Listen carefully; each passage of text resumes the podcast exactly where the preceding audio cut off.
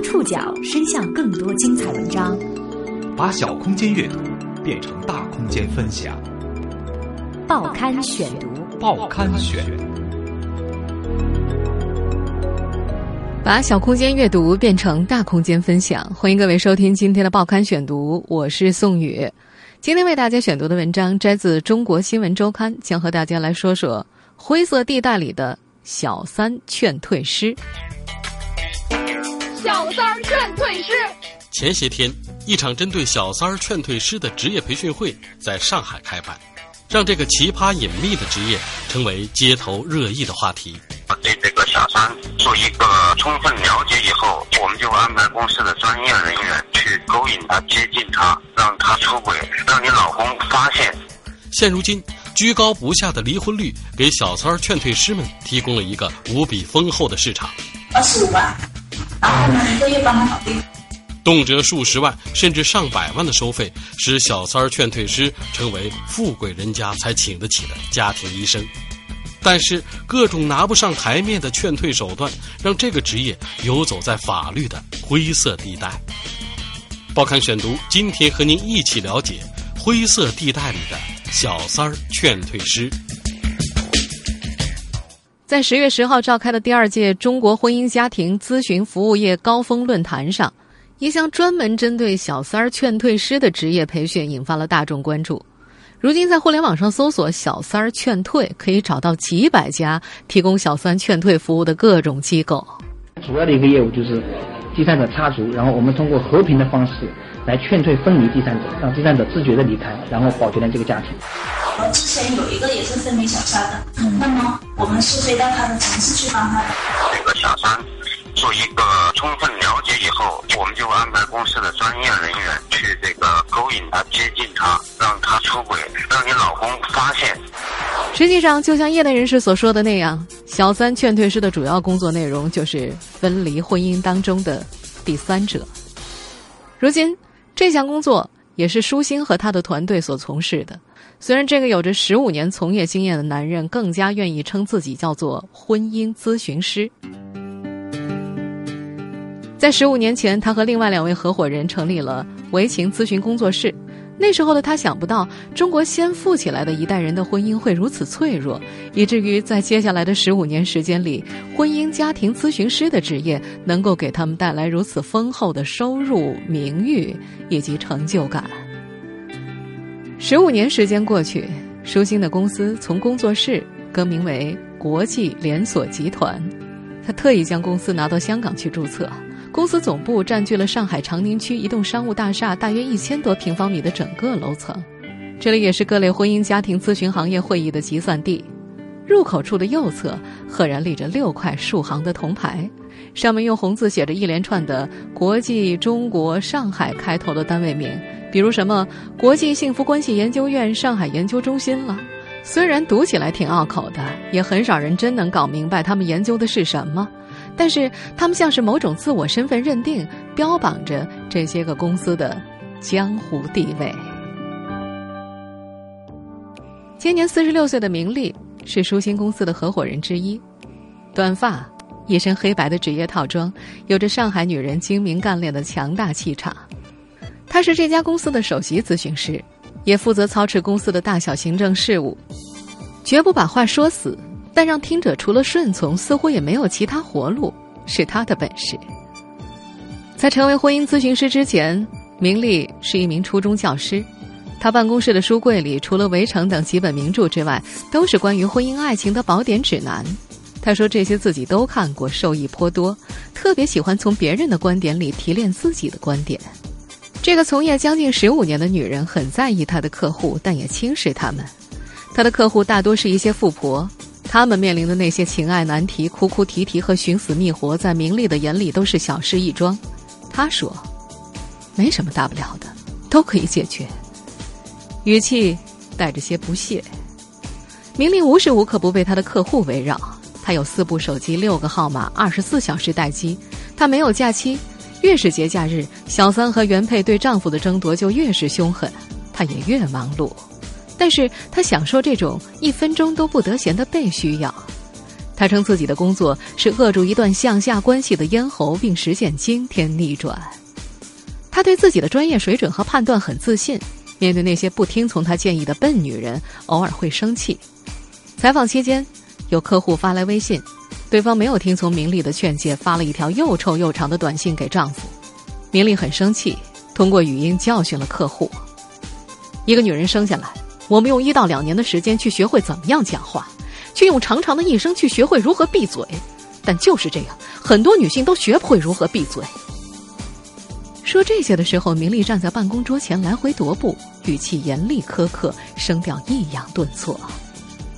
他掌握着与每个客户的通话时间长度，在有限的时间里可以同时安排尽可能多的事情，甚至一边听着电话，一边回复另外一个微信。在接受采访的空隙，他也忍不住扫微信和他的新老客户保持联系。所有的交谈，包括采访，都成为他一种职业性的条件反射。哪些该说？哪些不该说，哪些适度炫耀，点到为止，他都不假思索。名利的客户大多都是家产几百上千万的富家太太，他们最怕的是小三生孩子，因为非婚生子和婚生子享受同等待遇，生孩子就意味着分家产。有些富婆咬牙切齿的告诉他：“明老师，给你几千万，一个亿，你去把它做掉。做掉就是杀掉。”但是明丽肯定不会这么干，只是先劝着哄着。他见过太多的小三和原配之间的凶残厮杀，早已脱敏。比如大半夜的小三儿冲到男人家，跳到丈夫和妻子的床上说一起睡；还有小三儿原配和丈夫坐在一起，强势的小三儿逐一列举自己能够为他跑业务、做单子、生孩子，你能够做什么？做了十几年家庭主妇的原配被逼得哑口无言。更有小三儿直接发裸照、性爱视频给原配摊牌，还有的丈夫在另外一个城市和小三儿生了两个孩子，买了两套房。小三儿打电话给原配，求你为了我的孩子着想，把你的丈夫让给我吧。诸如此类的情节，每天都在他的客户当中上演，都经由客户哭诉给他听。这十几年，明丽一直是这些婚姻当中可怜的女人的军师，她教他们如何给丈夫发短信。打电话，他与他的智囊团们为女人们出谋划策，智取男人，而非蛮干或哭诉。明丽懂男人，他告诉太太们，男人们需要尊重、赞美、仰视、认可、接纳，而不是无理取闹和颐指气使。面对婚姻家庭保卫战，明丽不相信眼泪，而相信谋略、计策和智慧，方式方法。是他在谈案例的过程当中最常用的一句话，但是至于具体用何种方式方法，他总是讳莫如深。用小三儿劝退师的方式方法来打婚姻家庭保卫战，需要付出不菲的金钱代价。根据劝退师的等级的高低，有一个小时一千至三千元不等的，也有按日结算，每天一万至三万不等。更有按单结算，每单数十万甚至上百万。报刊选读继续播出：灰色地带里的小三儿劝退师。二十年前，明丽的合伙人舒心是上海法制报的专栏记者，负责解答婚姻相关的法律情感问题。每周一整版的内容非常受欢迎，而六年的工作也为他积累了大量的经验。但那个时候，他从来没有想过有偿咨询。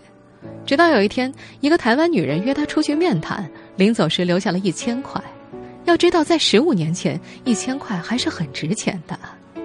那一次，舒心看到了商机。那些发现丈夫出轨但又想保护婚姻的妻子们，常常求助无门。舒心发现，律师只负责离婚财产的分配，心理咨询师限定的行为规范，则是不允许为咨询者做决定的。而新婚姻法并不提倡捉奸。捉奸后打幺幺零，警察教育批评几句，并无权干涉。而婚姻家庭咨询师同时配以后续服务，显然是有着庞大需求，但是尚无人提供服务的市场。如今，舒心有五部手机，十个不同城市的号码，保持二十四小时畅通。虽然他的公司总部在上海，但是劝退小三的生意遍布全国。广东、重庆、深圳、北京、浙江都是重点地区。他每个月亲自解决十到二十个案例，有三分之二的时间在外地出差。通常在某地待一两天，了解具体情况，给团队安排好任务，就赶往下一个战场灭火。他的客户大多是四十岁左右饱受第三者困扰的家庭，而能够让舒心出面的单子，通常是收费三十万元以上的重症。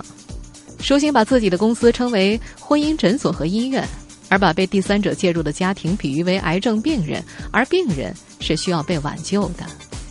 在他展示的一份妻子的委托书上写着三个要求。指导委托人要求丈夫迅速处理小三问题，帮助委托人要求小三尽快终止怀孕，以及代理委托人会见小三谈补偿事宜。这份委托书标明收费三十万元人民币，分四次付清。在这份要求小三终止怀孕的委托案例当中，小三已经怀孕六个月，胎儿基本成型，引产具有风险。当记者问到如果做不到怎么办的时候，舒心信心满满。事情啊，都是可以做到的。舒心的自信是有根据的，他并不是什么客户都接，他拒绝三无客户。三无也就是无性、无爱、无利的家庭，没有爱的基础，男人对家庭没有任何利益关系和帮助，即使腰缠万贯，也不花一分钱给家里的。一旦接单签合同，舒心和他的团队有九成的把握成功。他所给出的数据。劝退小三并修复夫妻感情的成功率为百分之九十八。每天，他的公司官网平均有三千的访问量，两百多人次的线上咨询，并且会产生十多个单子。在一般的流程当中，线上咨询师会对客户进行十五分钟左右的免费答疑。如果客户需要进一步的诊断，会转给专业的线下咨询师，根据咨询师的等级高低，支付一个小时一千元到三千元不等的咨询费。也有按日结算的，每天一万元到三万元不等。通过一到两个小时的咨询，对咨询者感情状况有了具体的了解之后，咨询师会提出可行性建议。但是如果咨询者无法独立解决，希望团队出面干预的时候，咨询便会进入下一个介入流程。咨询者需要签署在上面提到的委托书。和公司协商费用、交付定金之后，公司的智囊团就开始着手制定小三分离方案，并且按照步骤实施。起步价五万元，上不封顶。劝退小三的市场比人们想象中的要大得多。舒心的公司所提供的数据显示，在十五年间，他们通过网络、电话、到访三种途径，帮助处理情感受困人士多达一百一十多万人次。光二零一四年一年，成功挽救婚姻五千三百一十六对，劝阻婚外情六千九百七十九对，分离小三八千五百五十二个，干预为情自杀一千三百二十起。而根据联合早报的报道，在深圳也有一支强调拥有法律、心理学、婚姻家庭研究背景人士的团队，收费也同样高昂，单方面咨询收费八千元起。介入行动则以二十万元起价，如果情况复杂的话，花费会更高。在三四线城市，费用就相对低一些了。安徽合肥一次咨询收费一千块，整个案例的咨询则以两万元起步。在如今的中国，几乎每个城市都有这类服务公司，服务的内容一般冠以婚姻咨询的名义，但其实主要业务集中在劝退小三。如果在网上搜索婚姻咨询，得到的搜索结果当中，基本上都是各个公司的宣传介绍。舒心说，他们的公司目前在全国有五十九家分店，两百九十七个咨询师。线下咨询师们要经过公司六个月的学习和实际操作，正式上岗之后，月收入可以达到两三万。而高级咨询师根据个案提成，月薪能够达到五六万，甚至更高一些。他说自己下一步的计划是把公司打造成连锁品牌，向加盟店收取代理费用，为他们培训咨询师，由此形成商业运作模式。他还笑言，就目前的情况看，他这一辈子都不用改行了。这样的婚姻医院、情感诊所是永远不会倒闭的。在劝退师看来，劝退小三儿并不只是动动嘴皮子就能办到的。想要达到目的，更多的时候需要介入小三儿的生活，通过委托人或者其他方式探听一个人生活的秘密，抓住他道德上的致命软肋，然后瓦解他。劝退方法堪称三十六计攻坚战。报刊选读继续播出：灰色地带里的小三儿劝退师。当重庆商人吴生把认识三个月的生意伙伴于峰介绍给情人、学生时代的恋人张华时，他不知道自己这段正处于蜜月期的婚外情即将被遏制。吴生绝对想不到，这位三个月来和他称兄道弟、嘘寒问暖的朋友于峰，真正的职业是小三劝退师。三个月前，当吴生的妻子找到于峰的时候，心灰意冷。丈夫自从参加一次同学聚会之后，总是在家里无故找茬，冷落自己，两人的情感急转直下。丈夫甚至从家里搬了出去，夫妻间持续冷战。但是妻子又找不到丈夫出轨的痕迹。从业十多年，对于如何接近目标对象并且取得他们的信任，于峰有十足的信心。结识男人的方法大部分都在酒桌上，这次也不例外。三个月喝酒喝茶，聊生意，聊生活之后，于峰借机抛出了预先设好的故事。他告诉吴生：“哎呀，我和一个曾经的女同学之间产生了感情，被老婆知道了，让我做选择，不知道怎么办啊，非常苦恼。”酒过三巡，抛砖引玉之后，苦闷的吴生终于开口了。兄弟啊，你和我一样啊！当吴生同意把情人约出来和于峰见面的时候，于峰就知道这单生意基本成了。他一方面收集情人的作风问题，并侧面告知吴生；一方面在见面之后的饭桌上用“离婚之后，你女儿可能一辈子都不想见你”，你们两个通过这种方式在一起，未来坎坷得不到祝福等等，不断进行心理暗示。最后以兄弟间的“我是为你好，旁观者清”的情谊加以劝慰。一段时间之后，吴生就和情人慢慢断了联系。劝退小三之后，于峰接着着手修复婚姻。计划方案当中，让吴生的父亲佯装生病劝和，举办家庭聚会，邀请吴生和妻子参加，以好兄弟的身份在人前人后夸赞吴生的妻子等等。五个月之后。于峰和另外一个工作人员就达到了委托人的要求，十几万的费用也按时到账。这只是于峰所处理过的众多委托案例当中轻量级的案例。一位、移情和厌恶法是他最管用的手段。在另一个案例当中，为了达到委托人让小三儿打胎的要求，于峰带队来到小三儿的家乡，用故意让利做生意的方式接近小三的家人。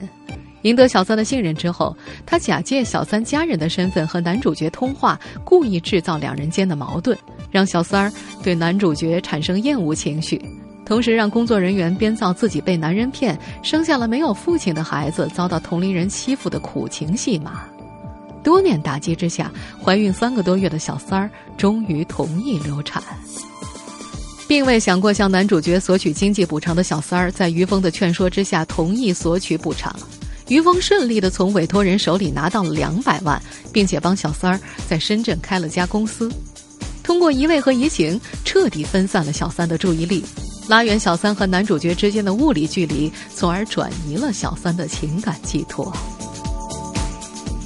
运用这些暗箱操作，穿梭在丈夫、原配和小三之间的高级咨询师，往往在神不知鬼不觉当中完成了任务，而且同时获得了三方的感谢。作为女性，在和小三的接触当中，明丽就更加有优势了。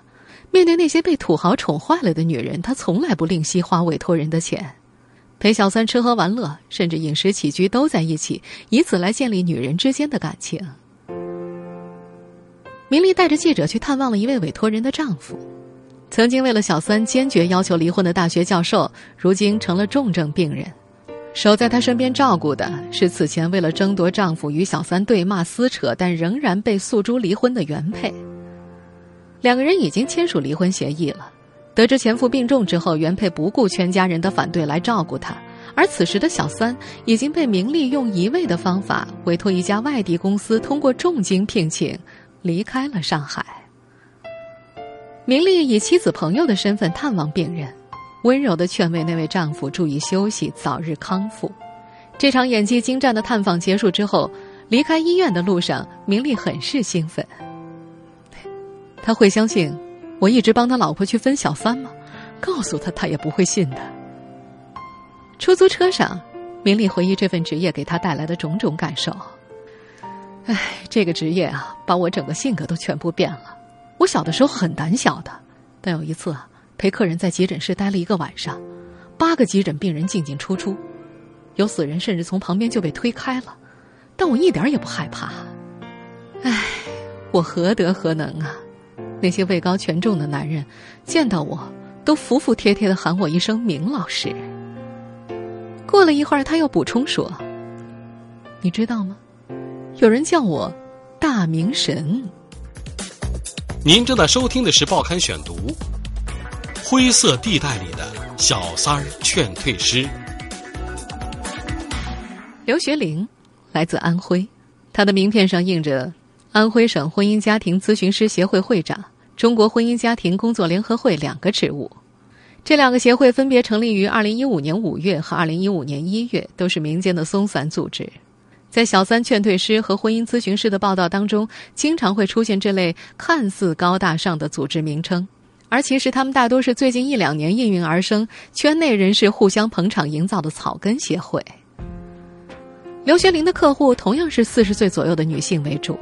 而他的工作重心是帮助他们认识到，在婚恋市场里，四十岁的女人没有任何选择优势，离婚之后再婚的概率微乎其微。面对丈夫的出轨，她教他们学会宽容谅解，找到问题的症结，分离小三，挽回男人的心。即便丈夫已经和小三生了孩子，买了房子，刘学玲也宽慰原配：“哎，孩子你可要认可，毕竟是老公的后代。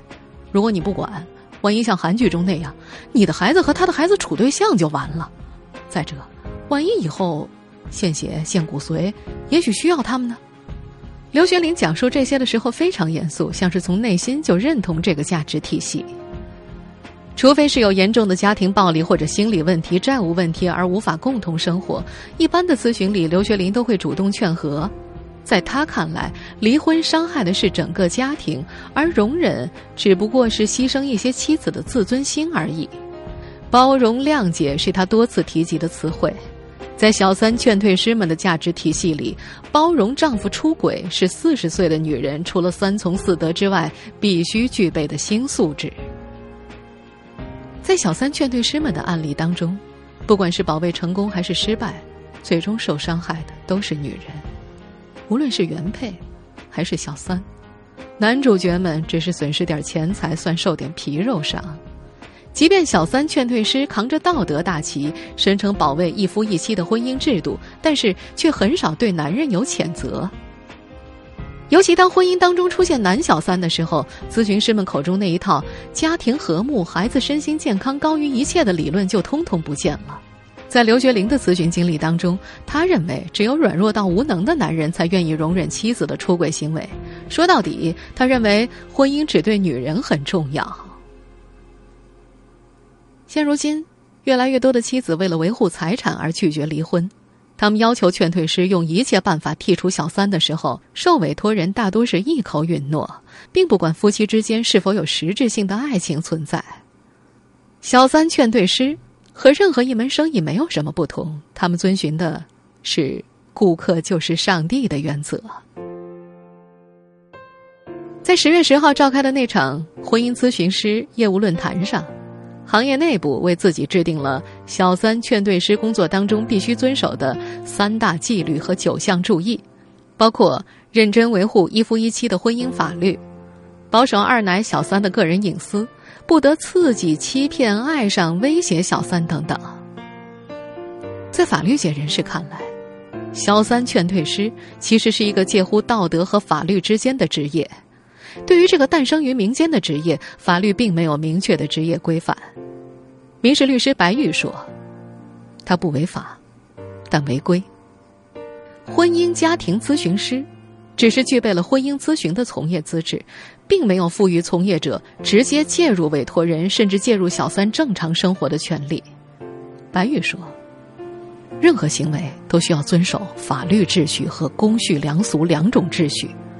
婚姻咨询师作为单个个体，他们对小三使用刻意隐瞒，属于欺诈，在民法通则当中，欺诈的民事行为从一开始就是无效的。但是，因为小三的行为本身违背公序良俗，即使他们最后发现真相，也可能因为身份尴尬和取证上的难度，很难提出维权的请求。小三劝退师的行为就是抓住了这个法律上的空白。每当逢年过节，劝退师们会收到一些感谢信，这还是让他们感到高兴的。但是短信的背后，这个家庭过得到底如何，他们一无所知，也无意去了解。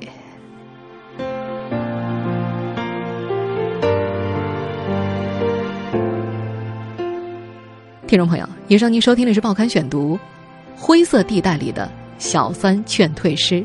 我是宋宇，感谢各位的收听。今天节目内容摘自《中国新闻周刊》。